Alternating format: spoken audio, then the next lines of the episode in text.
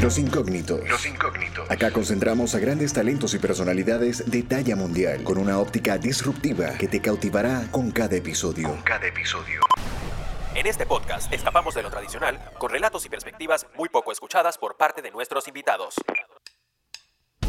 Nacido en la ciudad de Puebla, México, inquieto, observador y amable de la naturaleza, con una conciencia por la ayuda que le viene de familia. El trabajo y el profesionalismo en lo que hace es su consigna. Entrepreneur osado desde muy joven, muy valorado dentro de la nueva generación del management con sangre de activista social ambientalista ha logrado mover fibras y establecer proyectos donde todos salen fortalecidos. Les presentamos a nuestro invitado de hoy, José Adrián Gabriel Camacho, empresario, cofundador de Wokosfera Coworking. En Los Incógnitos, con Julio Cardoso. Bienvenidos. Y de esta forma damos inicio a este nuevo episodio de Los Incógnitos, donde el día de hoy tengo un grato placer de conocer un poco en profundidad a un gran amigo desde hace año y medio acá en la ciudad de Puebla. Contamos con que fue una de las principales personalidades que nos dio la bienvenida, llegando acá a México en su casa, en Huercófera, a uno de sus, de sus tantos hijos. Y bueno, su nombre es José León Gabriel. Bienvenido. Y así inicia un nuevo episodio de Los Incógnitos. Los Incógnitos. Héroes anónimos que escapan de lo tradicional. también? Bien, estamos en casa, donde todo inició. Sí, sí. Muy bien. Bueno, platícanos un poco de quién es José Adrián Gabriel, acá en Puebla, en México, toda esta trayectoria eh, como soñador, visionario, empresario, eh, el hombre del relajo, no tan relajo. ¿Cómo te vendes? ¿Cómo me vendo? Buena pregunta. Este, bueno, muchas de las cosas que, que dijiste ahorita me, me, me quedan grandes, este, pero me gusta, me gusta pensar que estoy cosa de Burcosa, ¿no? ese es, ese es el, punto de partida, un poco diciendo que sí, sí hay una, una parte de mí que, que es proyecto que estamos haciendo y al mismo tiempo el proyecto que estamos haciendo tiene cierta parte de mí. Entonces eso es, es algo que me gusta. ¿no? Este, soy poblano toda la vida, He viajado por, diferentes partes del mundo, he vivido en muchos lugares y me ha gustado mucho ver las diferentes formas pues, de, de, cómo se puede hacer ciudad. Y creo que Puebla tiene un potencial muy interesante, un potencial muy, muy padre. Pero le faltan algunas cositas que es parte de lo que nuestra chamba tiene que ser. ¿no? Falta el tema de la colaboración, el tema de, la integración con los diferentes actores del ecosistema, el emprendimiento, falta de, articulación del gobierno con la industria privada, con la academia.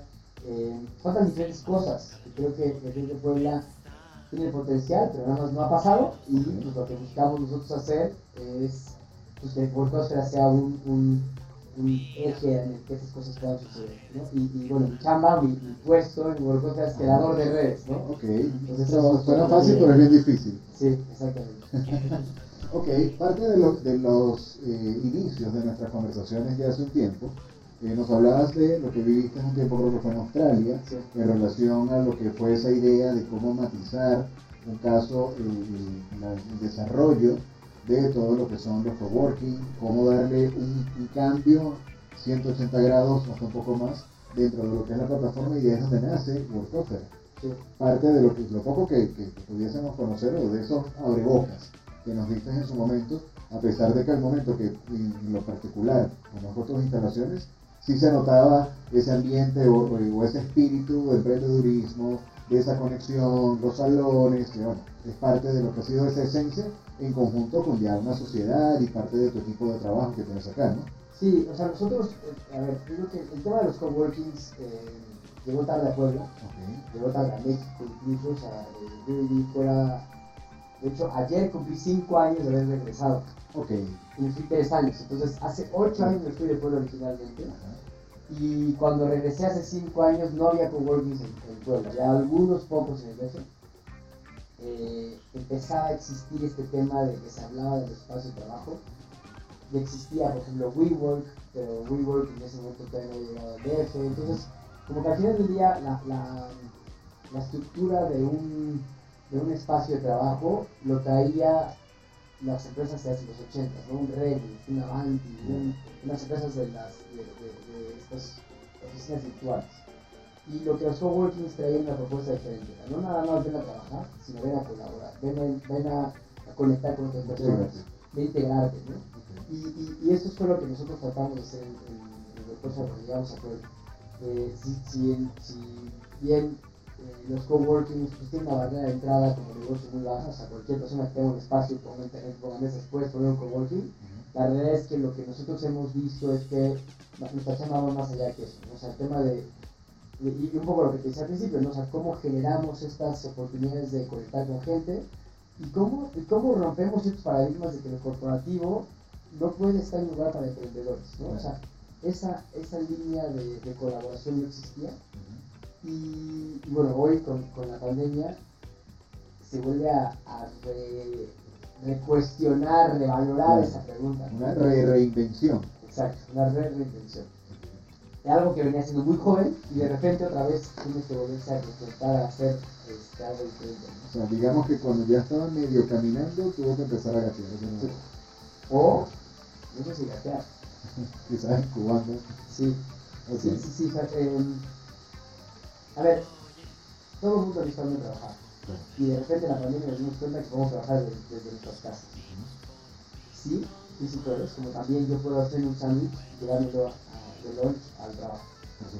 Pero no significa que porque uno pueda cocinar algo no quiere ir a comer a un restaurante. Exactamente. ¿Eh? Sí, sí. Que sí quiero trabajar desde el comedor de mi casa, sí, sí puedo. Quiero, no sé. Quiero trabajar en el de sexo para trabajar, sí. Quiero ver a otras personas, también. ¿no?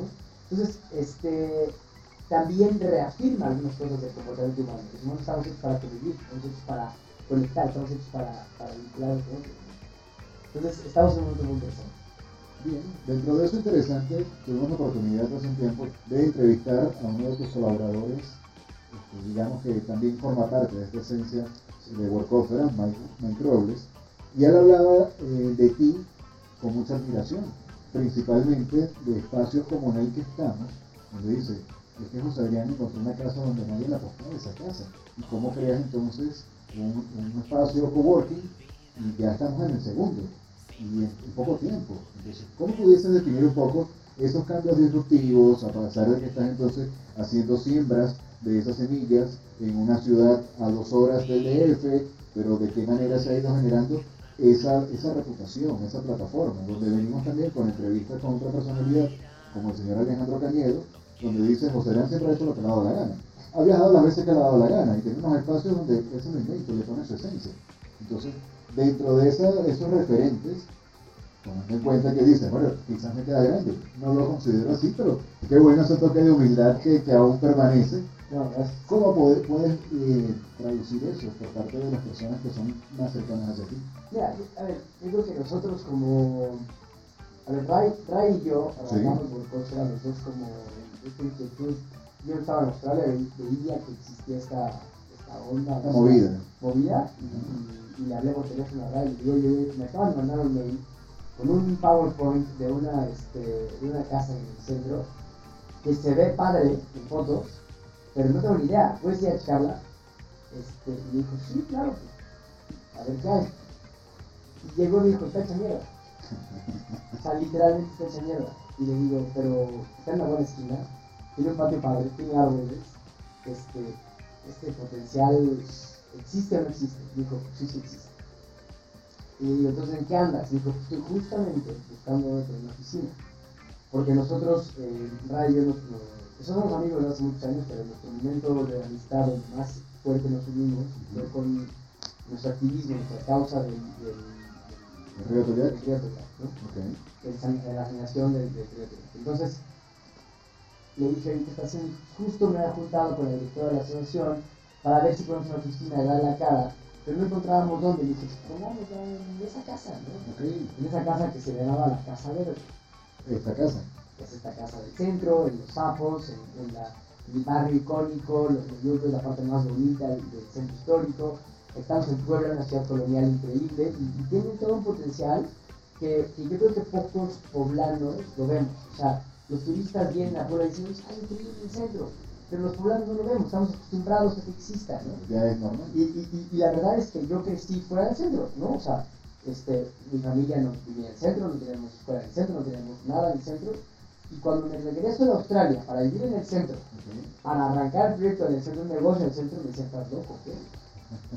Pero ¿cómo? El centro, el centro está padre para ir el fin de semana, para ir a comer ahí al Royalty, pero el centro de la semana hay manifestaciones, hay tráfico, no, no está padre.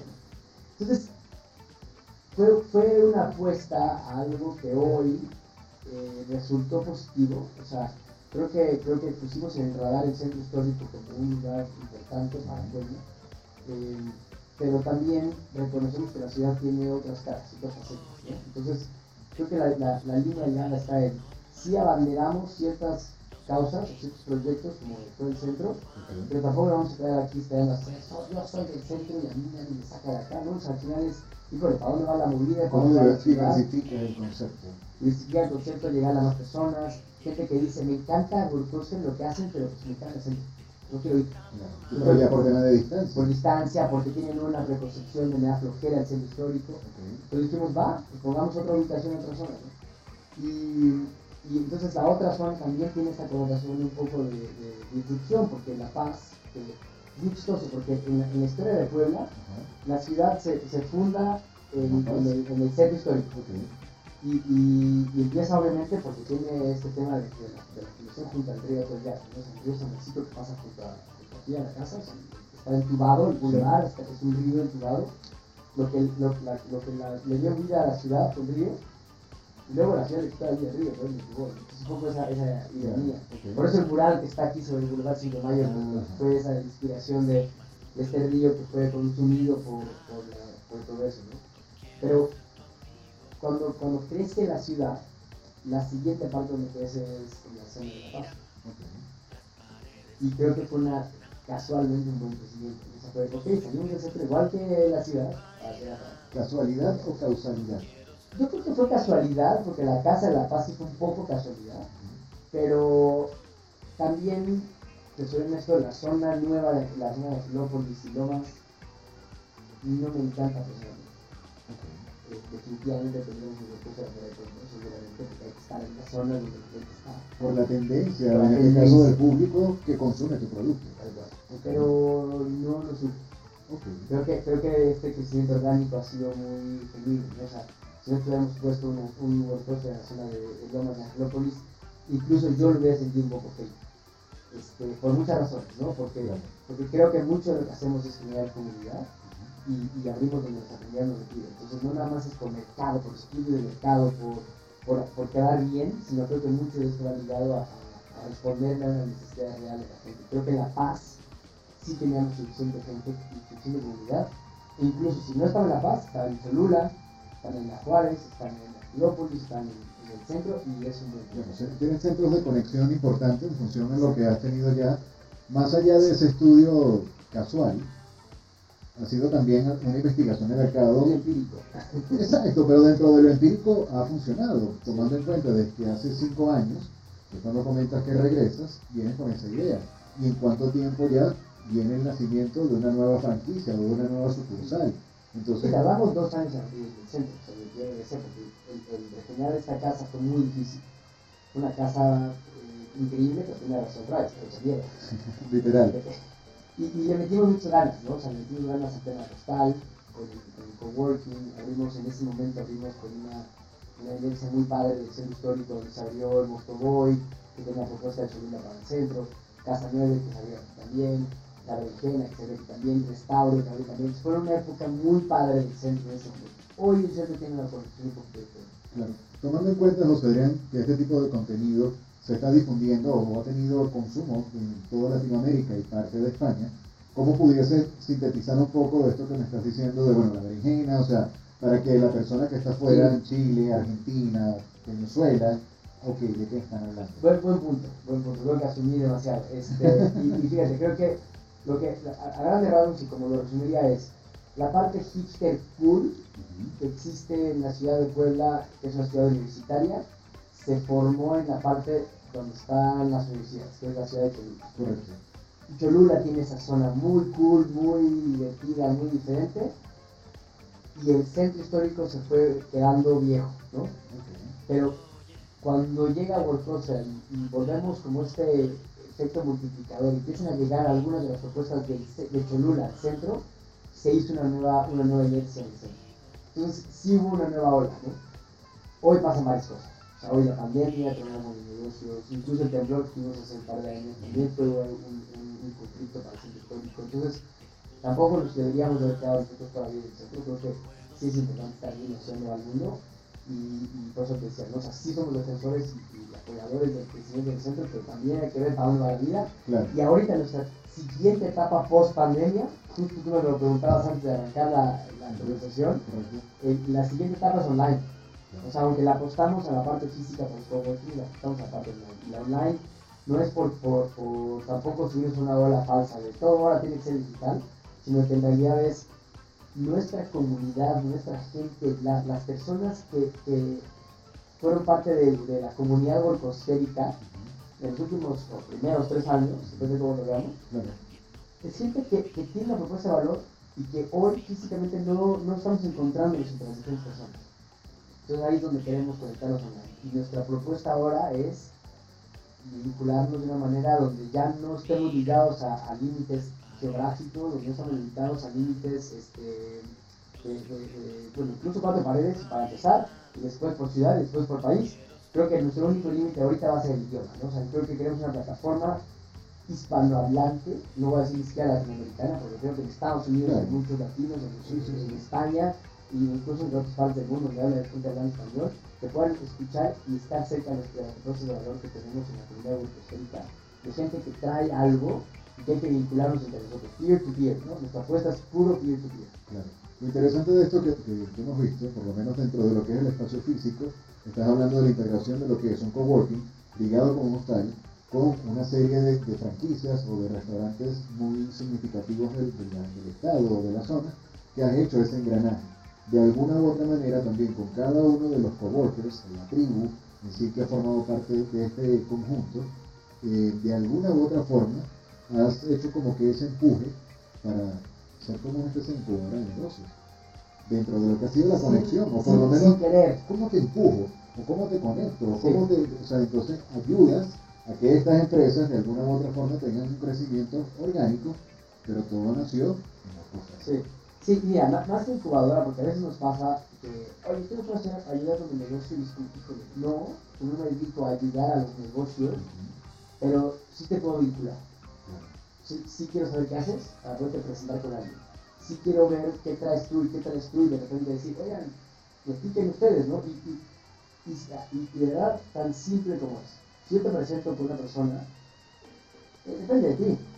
Si tú lo aprovechas, si tú quieres, si tú le sacas el, jugo, no, no, no, no, depende de mí que lo hagas. Pero si lo haces... Pero aquí te pago con la misma respuesta. En el momento de que nosotros venimos para acá, eh, en tu caso el Mike nos ponen en contacto con Gabriel Bravo que es donde hoy día estamos haciendo la grabación de este podcast, en las instalaciones directamente con Videófera, que es como un brazo extensor del el lugar donde tú lo representas, y fue gracias a esa conexión.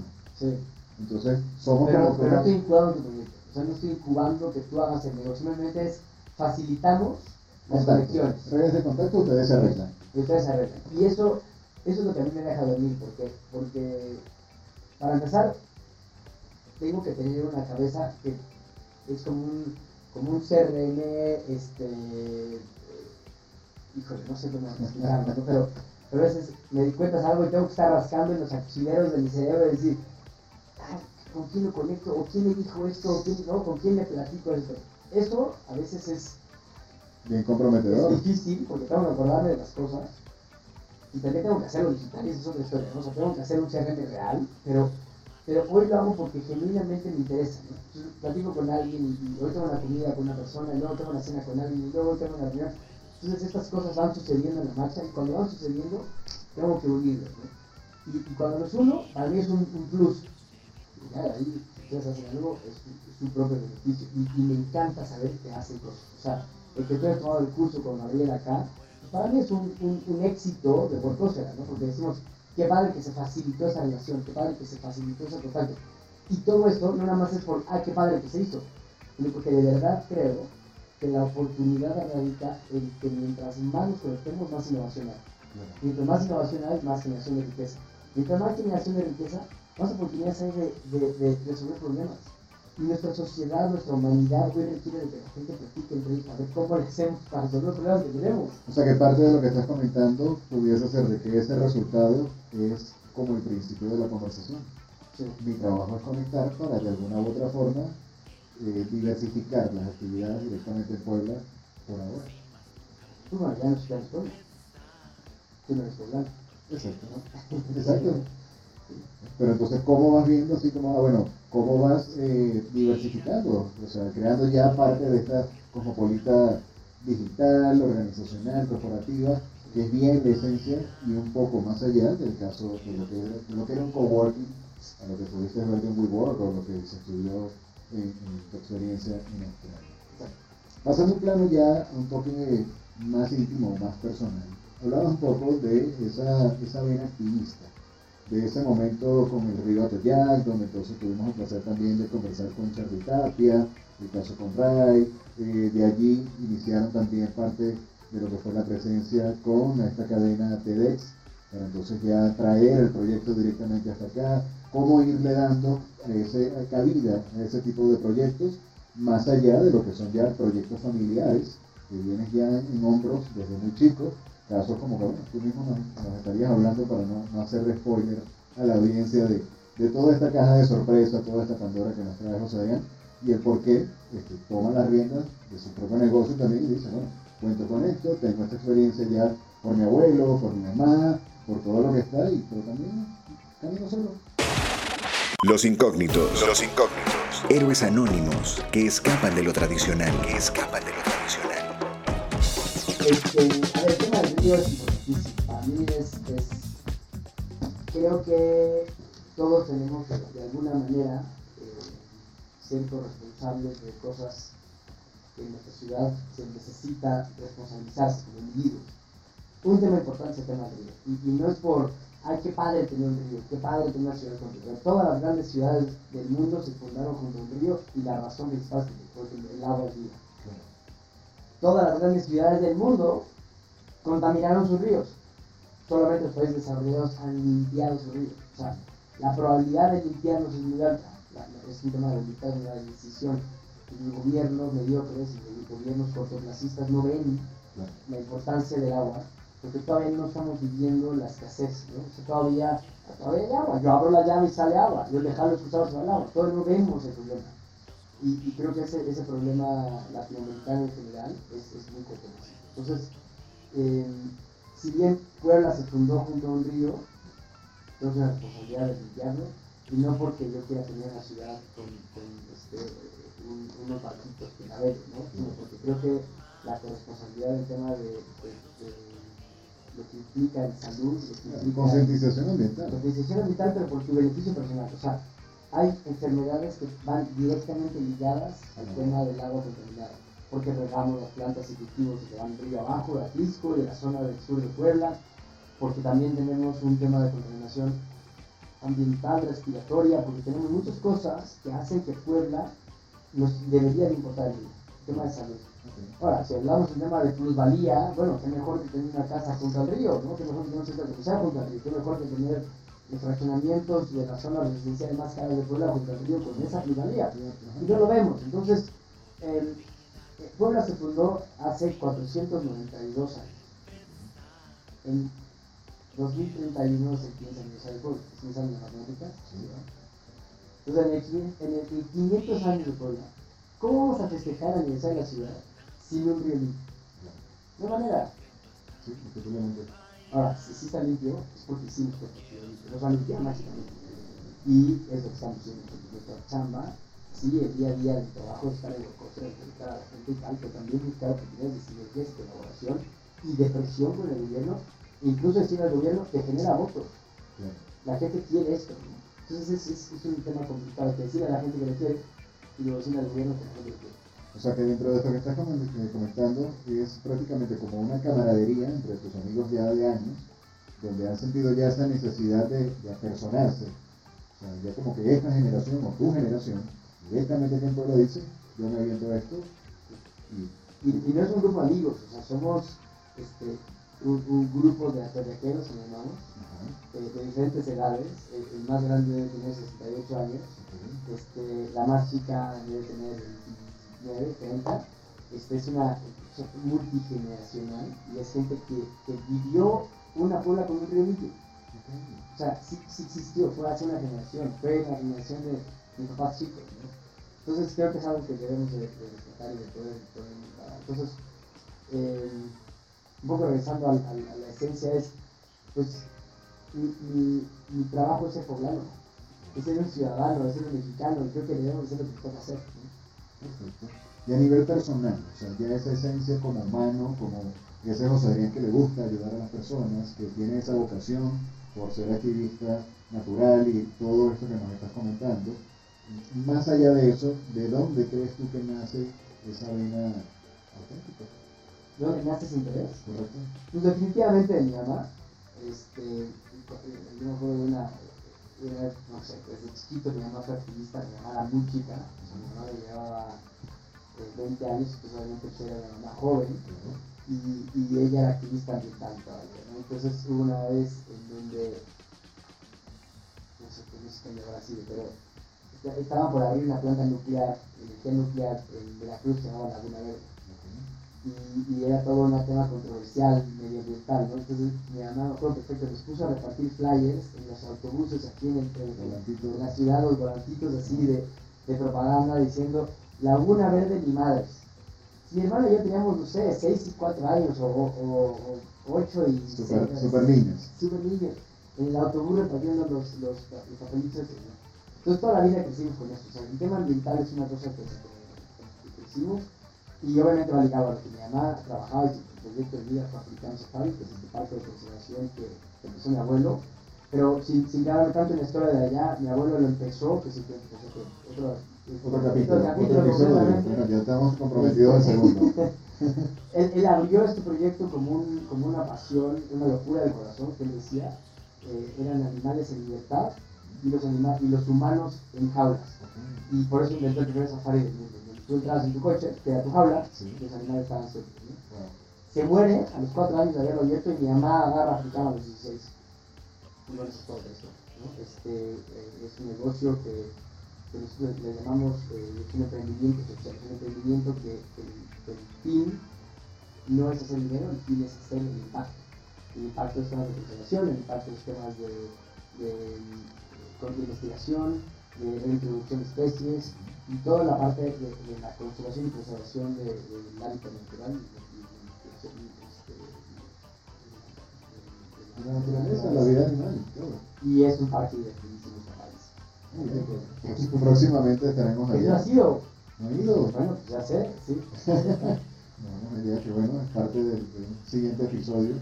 Porque sí hay bastante tela que cortar en cuanto a lo que son esas aventuras de tu abuelo, este, tomando en cuenta también que, bueno, que llegó como, extranjero, como inmigrante. Bueno, mexicano que emigró a Estados Unidos. Exacto, correcto, pero también historias de un coche que por allí nos pasaron el dato que había un luchador que, que le tomaba prestado para películas. Eso lo platicaremos en el siguiente episodio. En el siguiente episodio.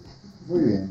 Dentro de todas esas actividades que obviamente te, te da nostalgia, alegría y, obviamente siempre nos recuerdas. ¿Qué pudieses decir a nivel personal o a nivel profesional que han sido esas alegrías mayores? Tal como lo que me estás comentando, o bueno, ¿cuáles más te gustaría compartir con la audiencia? Alegrías mayores de la vida. De la vida y de tu profesión, porque no todo ha sido color de rosa. Sí, no, pero tampoco creo que... Ha sido tan oscuro tampoco. Sí, no, la verdad creo que he sido muy, muy afortunado. Este, hemos sido muy yo creo que la parte, la parte del contacto con la naturaleza nos ha hecho ver la vida de una manera diferente. ¿no? La naturaleza no todo de rosa, pero no se ve así. La naturaleza es lo que es. ¿no? Creo que la naturaleza tiene esta capacidad de, de enseñarnos cosas sin tener connotación, pero sin tener connotación, sin tener ética, sin tener... Y, y, es difícil porque tú puedes decir, pobre animalito que lo mató un león. Pues no, no, no pobre, pobre, o sea, el león tiene que comer. Y, no puedes llorar por, el, por la cebra que, ve que la mató un león, ¿no? Entonces, como que también crecí con esa parte, que es muy chistoso porque me hace reconocer que, la vida pasa, las cosas pasan, ¿no? Y un poco, a ver, mi mamá se murió hace dos meses. Sí, se murió hace dos meses. Y, puede ser horrible, y puede ser muy triste, y obviamente la extraño, y obviamente tiene una relación fuerte, pero, pero, y es what la vida es, pues tampoco puedo quedarnos flagelándonos toda la vida pensando en lo que debió haber sido, ¿no? Entonces creo que haber estado en contacto con la naturaleza me dio esta sensibilidad y esta capacidad de reconocer lo que, lo que reconocer y valorar las cosas como son, sin, sin estigma, sin etiquetas, sin, sin, sin miedos, tampoco sin, sin prejuicios. Entonces, o sea, un poco qué es bueno, yo creo que todo.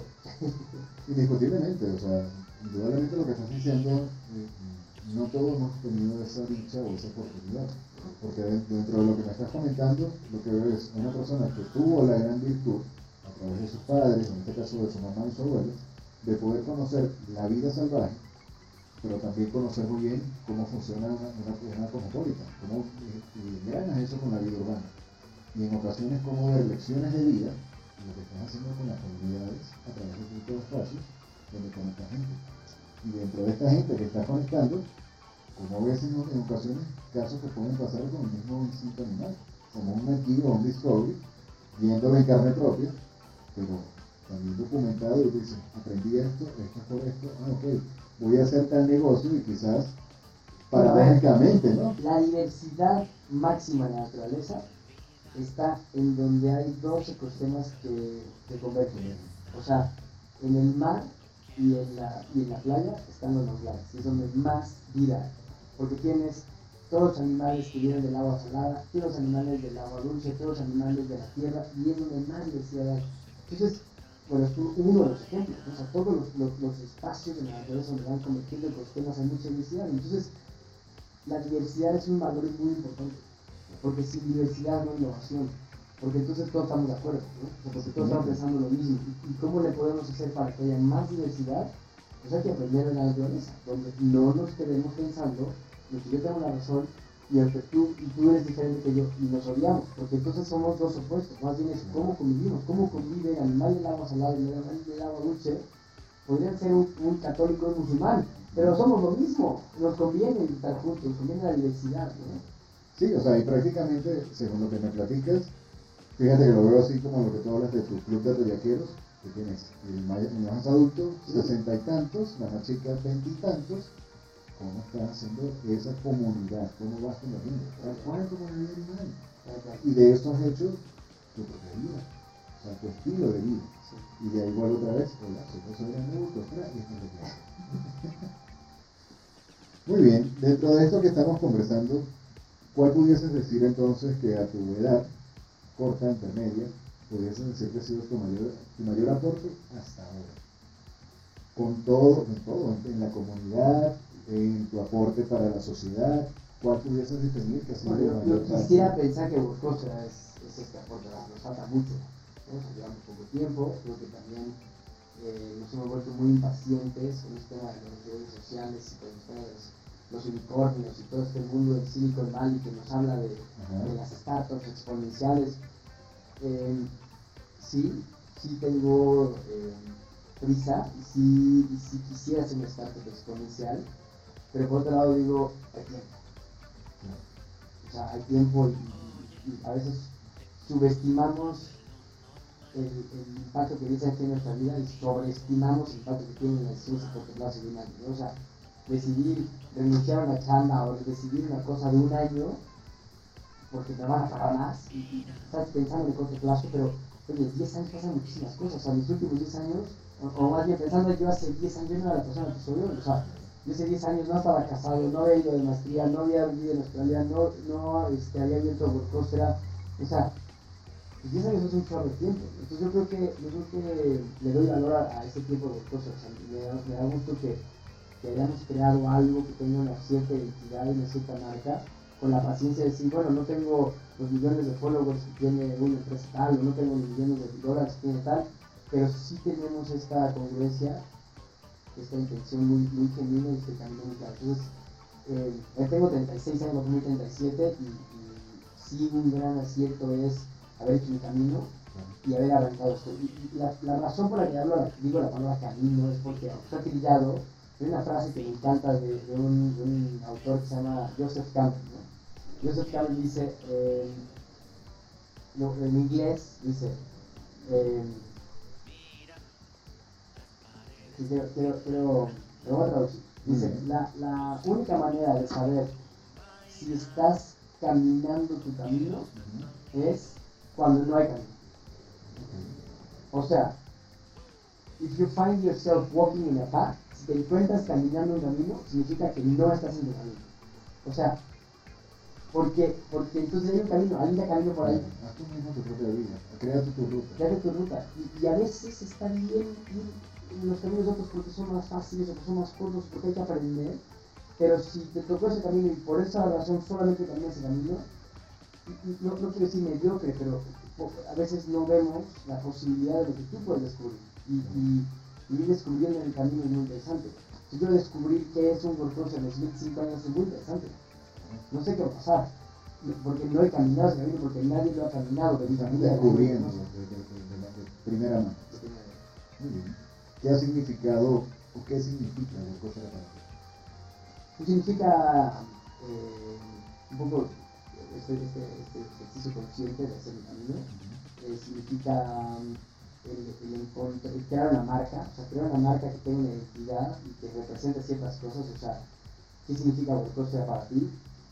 Y lo que yo te pregunte y tú me contestes, pues eso es algo que nosotros de una u otra manera lo hemos diseñado y, y puede ser un error, puede ser que estás en el acierto, puede ser que sí sea lo que nosotros queremos que tú sientes, pero pues eso es lo que hemos creado, ¿no? Para bien y para mal. Hay gente que le caigo mal, hay gente que dice, no, pues Adrián es un mamón.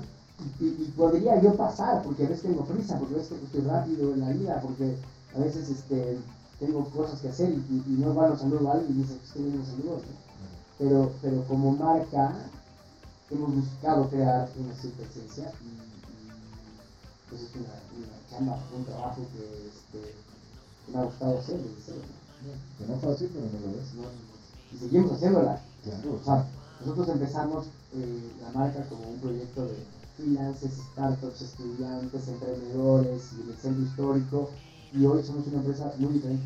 Hoy tenemos pocos startups, pocos emprendedores, pocos freelancers, tenemos más empresas, más corporativos. Y, bueno, el término ese de godino, los white collar, ¿no? los, empleados de oficina que no son emprendedores, están, hay más personas de estas en Workosfera que no. Entonces digo, bueno, ¿cuál es nuestra marca? ¿Qué, ¿Qué, es lo que en realidad representamos? Pues representamos un lugar de trabajo, un lugar de trabajo diferente a, a hoy la pandemia, diferente estar en tu casa, diferente estar en la cafetería, diferente estar aislado. Hoy representamos un lugar digno para estar haciendo lo que tú que hacer con tu vida. Y si tú lo estás haciendo con tu vida en el ámbito laboral y no estás donde tienes que estar, la frustración es bien alta. O sea, si de verdad estás en un lugar donde tu contexto de casa, porque hoy en la pandemia todo el mundo dice, no, este, los dueños de las empresas, ¿no? Me funcionó perfecto el home office, fíjate que la gente pues, sí funciona, sí trabaja, sí es productiva. Sí, güey, como remote work, como empresa te funciona. Pregúntale al empleado si le funciona estar en home office. Es muy diferente estar en home office que en remote work, porque el, el que está en tu casa no tiene dónde estar, tu esposa tiene los hijos y, y están, tú estás en el comedor y están la clase virtual en el mismo momento y otra casa en internet porque están dos tablets más tú y no tienes otra tablet para tu hijo tienes o sea no, no, no, funciona ahora mi esposa y yo no tenemos hijos tenemos un papel visita lo compartimos en oficina yo estoy en el comedor. Ah qué maravilla nos funciona bien a los dos. Yo prefiero estar en la de personas. Emocionalmente yo estoy harto de estar en la casa. Ah bueno es diferente. Entonces yo creo que no puedes hacer no hay una, una sola este, one size fits all, ¿no? O sea, creo que sí, sí descubrimos que el, trabajo remoto funciona, ya descubrimos que a algunas personas les funciona el home office, lo que hoy llegó es el flexible, ¿no? El flexible workspace. Y, y, y nosotros estamos ahí. O sea, Workosfera está en el punto exacto en donde la gente puede trabajar por hora, por semana, por día, con su equipo de trabajo una vez al mes, como quieras. Ven aquí, aquí trabaja, aquí estate cómodo, sal de tu casa cuando tengas que salirte y aquí si quieres conectar con alguien, te presentamos a alguien. Necesitas que te veamos cómo está tu negocio, a ver con quién te conectamos, te ayudamos. ¿Qué si no pasa en la cafetería? Eso no pasa en un Starbucks, eso no pasa en, tu casa, Incluso no pasa en tu empresa, porque las empresas, volviendo al, ejemplo de, la diversidad de la naturaleza, las empresas siguen pensando en, su propia industria, en su propio nicho, en su propio tema. ¿Cómo le hacemos para que ahora las empresas digan, a ver, ¿qué está haciendo el de medicina con el de ingeniería, con el de sí, ¿Cómo nos unimos diferentes industrias y pensamos y llevamos? Esa es nuestra ciencia. Muy bien. Y en función a que evidentemente trabajas con, con un capital más allá de lo económico, que si no es capital humano, trabajas con personas. Y todo el movimiento viene en relación a eso que la persona siente, quiere, padece, se molesta, se alegra, cómo te gusta ayudarlo, tomando en cuenta que cada una de esas almas que forman parte de la tribu, que constantemente hacen vida en estos espacios, eh, te ven como referente. ¿Cómo te gusta ayudarlo? Pues a ver, me gustaría no cargar con eso. no, no, lo hago para ayudar, lo tengo facilitar. Yo creo que es un, tema de semántica, incluso, vamos a decir, eh, entonces, no, no, no, nos toca hacerlo. Claro, pero bajo tu vocación de servicio, tu vocación de vida ya como humano, como tú, o sea, ah, bueno, mi manera de ayudarlo es, ah, bueno, pongo a Roberto con Gabriel. ¿Les gusta ambos el video? Ya, ya te ayudé. Ah, mira, vino, por ejemplo, un extranjero que vino a visitar tus instalaciones este, por primera vez y le dijiste, ok, aquí puedes hacer esto, vete por este camino. Más allá de eso, dentro de lo que son tus amigos, tus familiares, ¿cómo te gusta ayudar? sin que sea un compromiso para ti, o sea, sin que sea algo de que, oye, este, si, si, no sale bien, me, me va a salpicar, ¿no? Simplemente ti por esa vocación de servicio, esa vocación de sí, mira, no sé, si, no sé si sería la palabra servicio, eh, no sé si es una vocación de servicio, más bien creo que a veces puede ser chismoso. o sea, a veces como, ¿qué haces, no? Claro. Qué interesante, qué, qué interesante lo que cada uno es una cabeza, cada cabeza es un. ¿no? Y, y, digo, bueno, nunca sabes. O sea, por ejemplo, y, y tomando el caso específico de este lugar que se llama la biosfera, el del centro, un día llegó un señor que vendía tacos y que vino a dar la vuelta aquí y le dimos el tour y literalmente, literalmente, los tres cuartos que no teníamos lana para terminar estaban hechos una mierda, peor que el resto de la casa. Le dijimos, no, aquí va a quedar padrísimo tu estudio y dicho y hecho, tardamos un año en hacerlo. Esta es su carita de sorprendido, porque él sabe que, que pues sí, también él, apostó, que también confió, que no, no llegamos nosotros a decir que mira, aquí ya está todo este brillosito y con. No, estaba hecho mierda, eran lavamanos aquí que lavaban ropa y. O sea, sí, sí era una vecindad, era, era una casa vieja de hace 400 años, o sea, sí, sí estaba mal. Y solo estamos acá. Entonces eso, eso me gusta, me gusta que haya, que también la gente le dé el, beneficio de las dudas a las cosas. No, no, todo es magia. No todo es magia, pero es interesante. Funciona. Claro, la parte de la conexión y la confianza. Que hoy día se ven resultados que para muchos pudiese ser decir, ah bueno, dos años y medio hiciste esto. Pero no todos tienen esa misma Entonces, más en este caso cuando empiezas a ser referente dentro de toda esa comunidad o dentro de esa generación, ok, si tú lo hiciste, ¿cómo lo hiciste? Bueno, hay gente que te va a decir, ah, lo hiciste porque tienes a la familia, porque tienes la está. Y te voy a decir la verdad, no. Eh, Ray y yo, los dos, conseguimos 10 personas ajenas a nuestra familia para invertir en nuestro negocio. Y esto me da una tranquilidad diferente, porque, porque no es, a ver, dirán, ah, los juniors estos les dieron lana. No, pero no lo sabe. Si lo sabe, no lo entiende. Si no lo sabe, no lo entiende. Y, y, fue como, mi familia, los dos negocios de mi mamá y mi papá, ninguno de los dos tiene socios externos. Porque creo que en México, y podría generalizar, las empresas mexicanas o latinoamericanas son empresas familiares. El papá lo empezó, este, no, no, tenemos esta visión de los libros de sociedades y diferentes empresas y con consejos externos. Eso no lo tenemos. Son más, más delegados.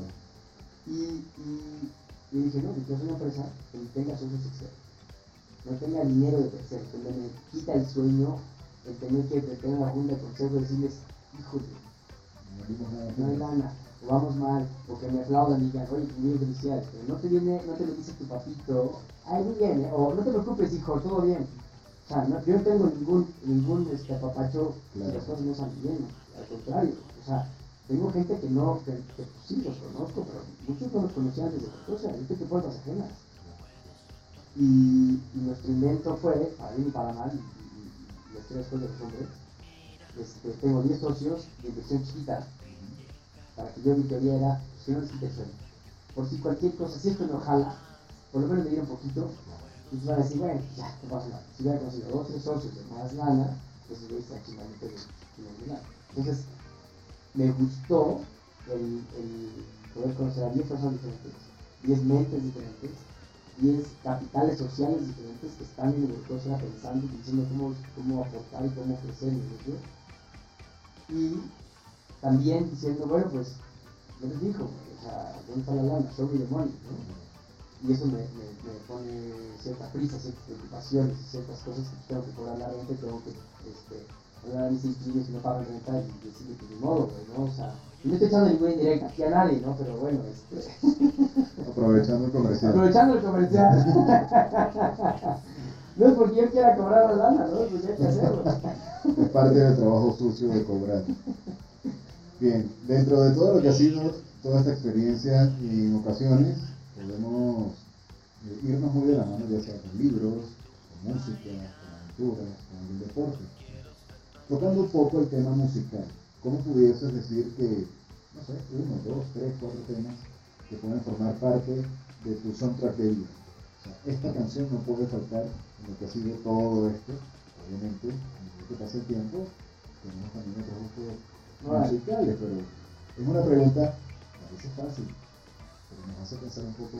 Está buena. Este, yo crecí con, con, con, la música de la época de, de, mi mamá y mis tías, ¿no? O sea, como que Mecano, por ejemplo, eh, creo que Mecano era de las cosas que, que, más cantábamos en la noche con mi mamá o en el coche y ella nos iba este, traduciendo las letras, ¿no? Un poco como ahorita que, se murió Kino ayer, de Mafalda, eh, un amigo puso, este, gracias Kino por esas enseñanzas y mi mamá por traducirme también, porque pues no era fácil entender Kino cuando era chico, ¿no? O sea, no entiendes muchas cosas de este, de este, de este lenguaje. Sureño. Este, ¿eh? Humor sureño. Pues sí, pero también era muy, muy político, era muy clever, ¿no? Y Mecano tiene esa connotación, la música de Mecano tenía esta, esta complejidad que, que no podías como, como niño entender, ¿no? Entonces, para mí Mecano fue muy importante, este, Michael Jackson fue muy importante en mi vida también, eh, y como que yo creo que crecí mi vida con esa música, ¿Alguna canción en particular de Mecano o de Michael que dices? Esta es. Híjole, no sé. De Michael Jackson me encantaba la de Black and White. este, creo que esa, esa también tenía esa, esa connotación de rebeldía.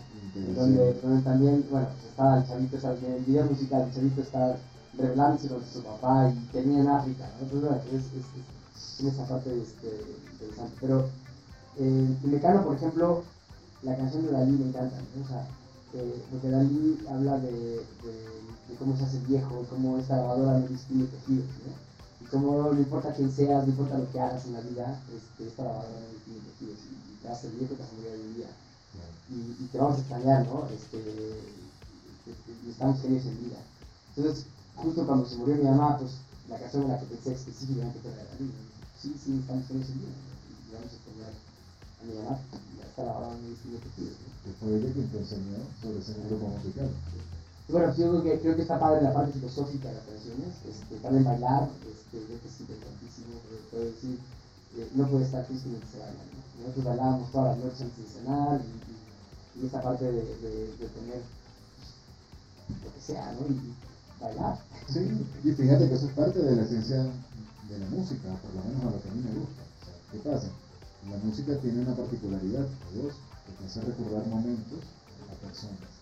Y fue lo primero que vino a tu mente con este tipo de conceptos. Más allá de Mecano y Michael Jackson, algún tercero, alguna tercera banda o, cantante que pudieses decir por lo menos en este momento de tu vida que ya eres un hombre casado, tienes también otro tipo de responsabilidades, que haya marcado este nuevo José Adrián en la época pre-COVID, COVID o post-COVID, no lo sé. Eh, me gusta mucho Café Tacuba. Ah, qué bueno. Sí, mucho, mucho, mucho, mucho, mucho. Y, justo ahorita en la pandemia, bueno, el último año salió el último unplug de Café Tacuba. Dos, ¿no? Exacto, yo creo que es de las pocas bandas del mundo que tiene dos unplugs. muy bueno. Este, y, me encanta este parte, ¿no? Bueno, que a veces se llama de diferentes maneras, pero bueno, este nivel me encanta. Eh, y también creo que tiene, tiene este, estos aires de grandeza, de poder ser suficientemente eh, versátil. versátil y decir, puedo hacer lo que quiera. La ropa que quiera, el nombre que quiera, este, estilo que quiera. Quiero este, ser activista y, mi concierto que fue el Foro Sol última vez.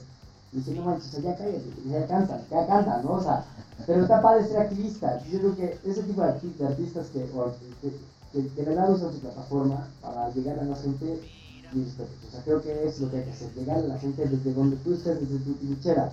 Y si es un cuadro que tienes un chorro de gente, qué padre que la ¿Una canción que se te ocurra que sea tu preferida? Eh, volver a comenzar. Y pero versión on vlog, esa es la mejor de todas. Buena elección, buena elección. Ya estamos próximos a cerrar. Una frase que te describe. Hacemos una pequeña pausa en los incógnitos. Hacemos una pequeña pausa en los incógnitos para hablarte del workshop Cómo crear tu primer podcast, donde aprenderás técnicas esenciales de respiración, guionismo, producción y esos detalles técnicos y orgánicos que harán de tu primer podcast un gran producto. Para mayor información, consúltanos en Instagram como arroba reptilia.lata. Para mayor información, consúltanos en Instagram como arroba reptilia.lata. Cómo crear tu primer podcast. Crear tu primer podcast. Eh, creo, que, creo que es importante reconocer que cada minuto de vida nos lleva a algún lugar. O sea, no, no me gusta estar, aquí, estar quieto, ¿no? no me gusta eh, perder el tiempo. Y creo que va mucho al tema de tener pocos años en la vida, hay que vivirlos bien. Pero al mismo tiempo, cada minuto cuenta, también hay que disfrutarlo. Entonces creo que vivir con prisa este, la vida es muy corta que vive el espacio. Entonces, hay que respirar. Y no es fácil, ¿no? no, estoy predicando, por ejemplo, pero más bien es parte de lo que, de lo que tengo en mi radar, es parte de lo que quiero este, aplicar en mi vida. Y si, lo que yo hago a alguien le sigue bien, no, no, estoy este, siendo un, un, maestro de esa filosofía, porque no lo soy, pero más bien es algo que me cuesta trabajo, pero cómo convivir estos, estos dos opuestas frases, es decir, cada minuto cuenta, pero la vida es muy corta que vive espacio. Y, y, y sí, vivir espacio influye mucho porque pero a veces nos hablamos en cosas que no vale la pena hacer. O sea, digo, nos presionamos en cosas que vale la pena tener paciencia, ¿no? que no vale la pena hacer porque. Y le prestamos atención a cosas que realmente no necesitan, pero le prestamos atención y perdemos tiempo. Y lo mismo de que sea hace ratito. Sobreestimamos el valor del corto plazo, ¿no? Este, este cuando estimamos que pasan 10 años. Entonces, si yo hago algo hoy que va a sumarme a mi meta de 10 años, qué maravilloso. Pero no tengo que todo el tiempo hacer todo para 10 años, porque 10 años es mucho tiempo. Entonces, ¿cómo, cómo balancear esta diferencia entre los dos, desde dos puntos de vista? Es, es el, balance que está aprendiendo Muy bien, es interesante y cuesta, pero qué bueno que vamos por ahí.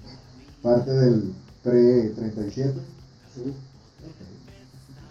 Ya con todo esto, ¿qué le dirías José Adrián con toda su experiencia de vida, eh, tanto a nivel familiar, profesional, eh, los viajes, ya sea por turismo, placer o educación que has tenido? ¿Qué le pudieses aconsejar a estos nuevos profesionales, tomando en cuenta la responsabilidad directa o indirecta que tienes por el tipo de negocio eh, en cabezas, que pudiesen hacer ahorita con todo esto como lo estabas platicando, de cuáles son las que se ven como grandes ventajas por hacer algún tipo de trabajo remoto, pero cuáles son los daños colaterales que te pasan en la oficina. O sea, estas personas que dicen, tuve que cerrar mi negocio, o ahora me gusta emprender, pero quisiera también entonces tener como que esa seguridad del 15 y el 30 en mi paga.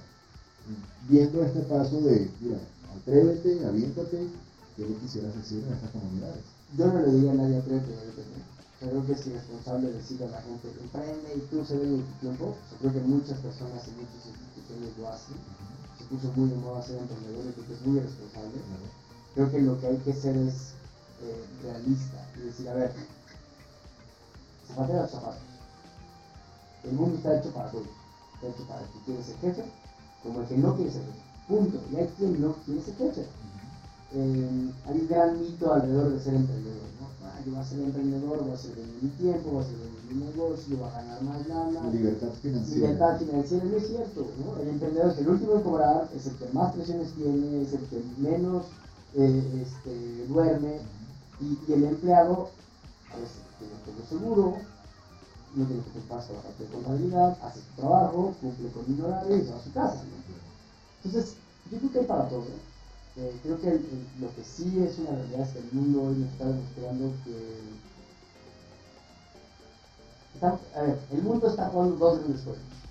El mundo de, del capitalismo máximo, de amasamiento de riqueza y economías de escala, y el mundo de la diversidad, lo local, lo artesanal y lo boutique.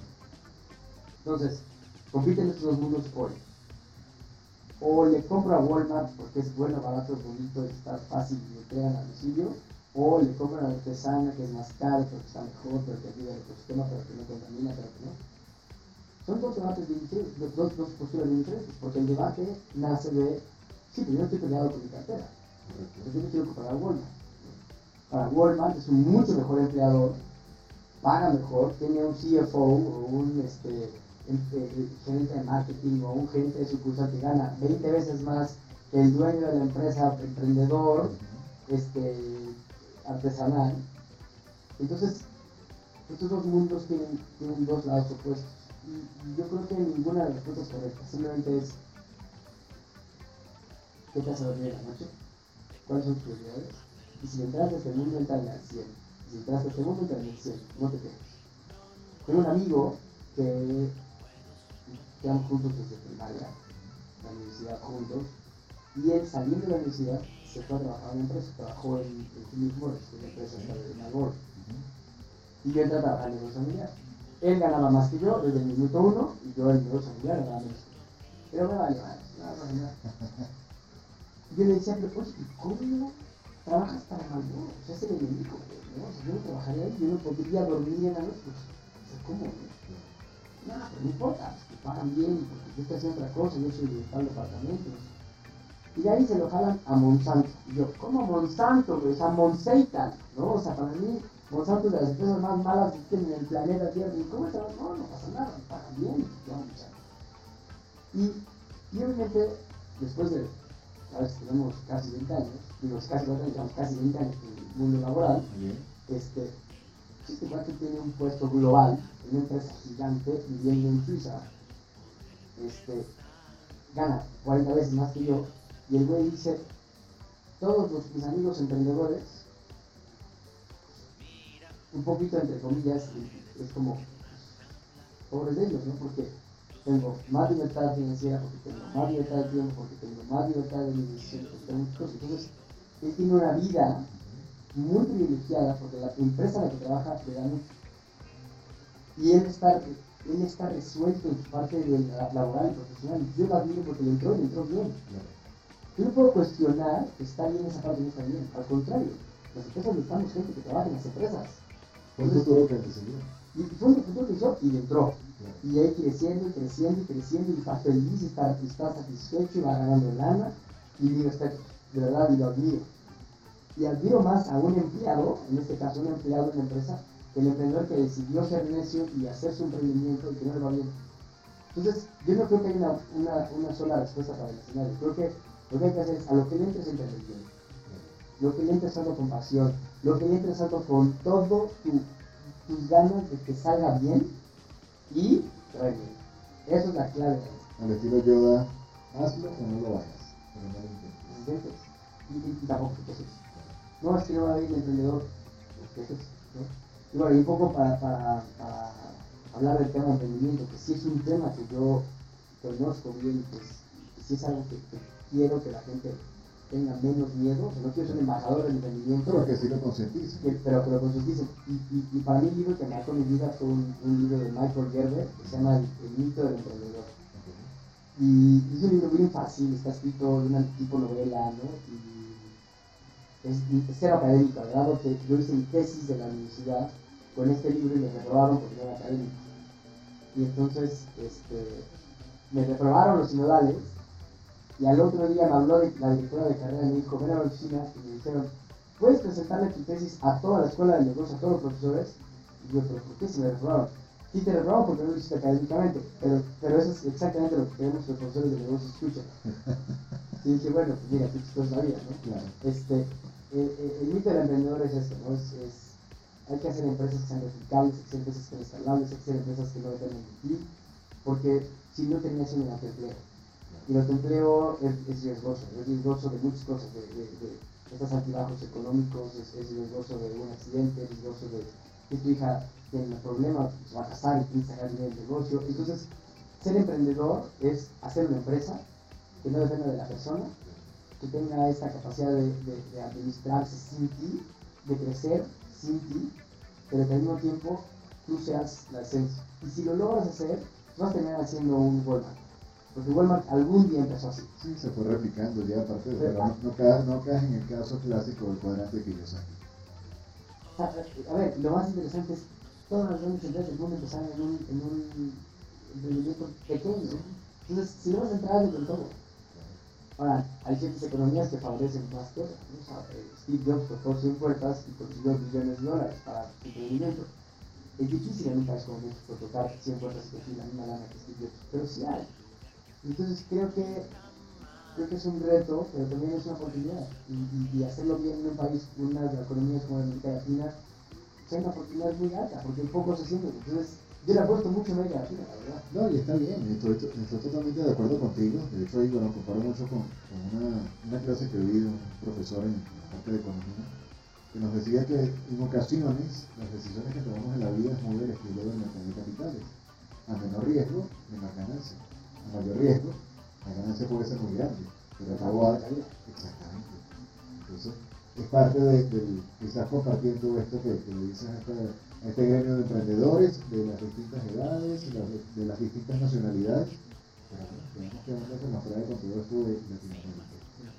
Ya para ir cerrando el espacio que probablemente nos ha compartido con este tiempo y lo hemos disfrutado muchísimo, ¿qué nos trae Workofera próximamente? Las personas que están fuera, que quieran ingresar a tu plataforma con toda esta eh, nueva aventura o este nuevo desarrollo de la, de la manera online todo este tipo de los Work Consultores, donde está formando también parte de, de capacitaciones. ¿Qué nos trae? O sea, una persona que esté en Perú, una persona que esté, como bien dijiste, en Estados Unidos, en habla hispana y quiera entrarle en este tipo de comunidad, ¿cómo puede hacerlo? Mira, workosera.com se volvió una plataforma en donde queremos conectar peer to peer, o sea, individuo a individuo, el generador de contenido con el necesitador de contenido. Bien. Eh, y, y, los generadores de contenido tienen tres maneras principales de poder, de poder ofrecer servicios, ya sea consultoría uno a uno, eh, webinars o, o estas conferencias en vivo sí. y cursos, cursos pregrabados, ¿no? en el. Entonces, estas tres cosas son las que, las que hoy cualquier persona que quiera emprender o quiera un, un desarrollo profesional, un desarrollo personal, entraría a buscar estos expertos, ¿no? o work consultores, que, work consultores que que tienen esta, estas categorías, ¿no? Marketing, contabilidad, finanzas, eh, wellness, etc. Entonces, cualquier necesidad de desarrollo profesional o personal lo puedes encontrar en workosfera.com y la idea es que pues, esta plataforma pues, no te ligada a ninguna barrera este, eh, ¿no? Entonces, pues sí esperamos tener una, una, base de datos o una oferta de, de, de, de work consultores de América Latina también queremos que cualquier persona, pues alguien de Perú quiere un tema de emprendimiento, que un curso de alguien mexicano, pero viendo en términos reales, o sea, aquí en Puebla te puede conectar con alguien de aquí de Puebla, pero ahora te puedo conectar con alguien de Monterrey, te puedo conectar con alguien de Chile, te puedo conectar con alguien de España. Ya no tengo que directamente yo hacer esa chamba, sino tú puedes buscar en esta plataforma. Entonces, para allá va. Eh, es, es, es una una oportunidad de, de, hacer una comunidad real, una oportunidad de generar eh, diversidad. Y, y, fíjate, es muy chistoso porque va a pasar que varias, varias, personas tengan el mismo tema. Ojalá. Ojalá que haya dos personas en el mismo curso, ¿no? Porque entonces habrá ahí, cada quien va a tener su sello personal, cada quien va a tener su, su estilo de hablar de la persona, tu esencia. Tienes la esencia y entonces es muy a lo que, digamos, se debate hoy día, genera contenido. Genera contenido, pero y de valor. auténtico, tuyo. O sea, porque hoy, hoy, hoy en, Internet puedes encontrar cualquier cosa gratis, ¿no? O sea, una TED Talk o un YouTube o cualquier cosa está gratis. Pero también algo que tiene costo tiene un valor adicional. Y eso es a lo que le queremos apostar nosotros aquí. Tú vendas tu contenido, porque fue tan fácil subirlo a YouTube que fuera gratis, pero ahora monetízalo. Eso tiene un valor muy interesante. Y bueno, esperamos que haya gente que tiene lana a través de esto. Bueno, a Dios gracias. Este, hemos estado en conversaciones como donde me invitaste a formar parte de, los pioneros, porque vamos a arrancar poco apenas hoy. bueno, entonces siento agradecimiento y halagado por, por esa invitación por formar parte de, este lanzamiento. Gracias a ti por, por este tiempo que, que nos has dedicado. Hay información de mucho valor para toda esta comunidad que poco a poco se ha ido sumando, hemos sonado ya en España, Uruguay, Argentina, eh, hasta en Irlanda. Han escuchado este tipo de contenidos y súper complacidos que hayas tomado la, el, tiempo. No, gracias por invitarme. Ojalá que sirva, ojalá que la gente que tenga interés en, pues, en cómo hacer comunidad y cómo innovar este, se acerque a Workosera y vemos qué hacer. Las personas que quieran venir a Workosera en Puebla y conocer sus instalaciones Centro de la, la Paz, cómo pudiesen conocerlo a través de las redes sociales.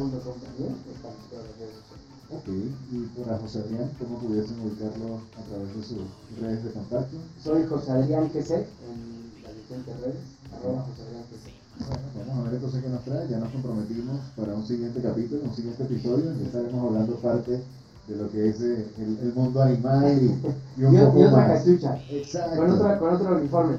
Eh, de hecho, los uniformes llevan el logotipo de este lado del lado izquierdo, porque está arriba del corazón. Entonces ya me verán con otra camisa con otro logotipo arriba del corazón. muchísimas gracias por tu tiempo entonces. De verdad lo disfruté muchísimo. Y hasta aquí llegamos por el día de hoy con este episodio de Los Incógnitos.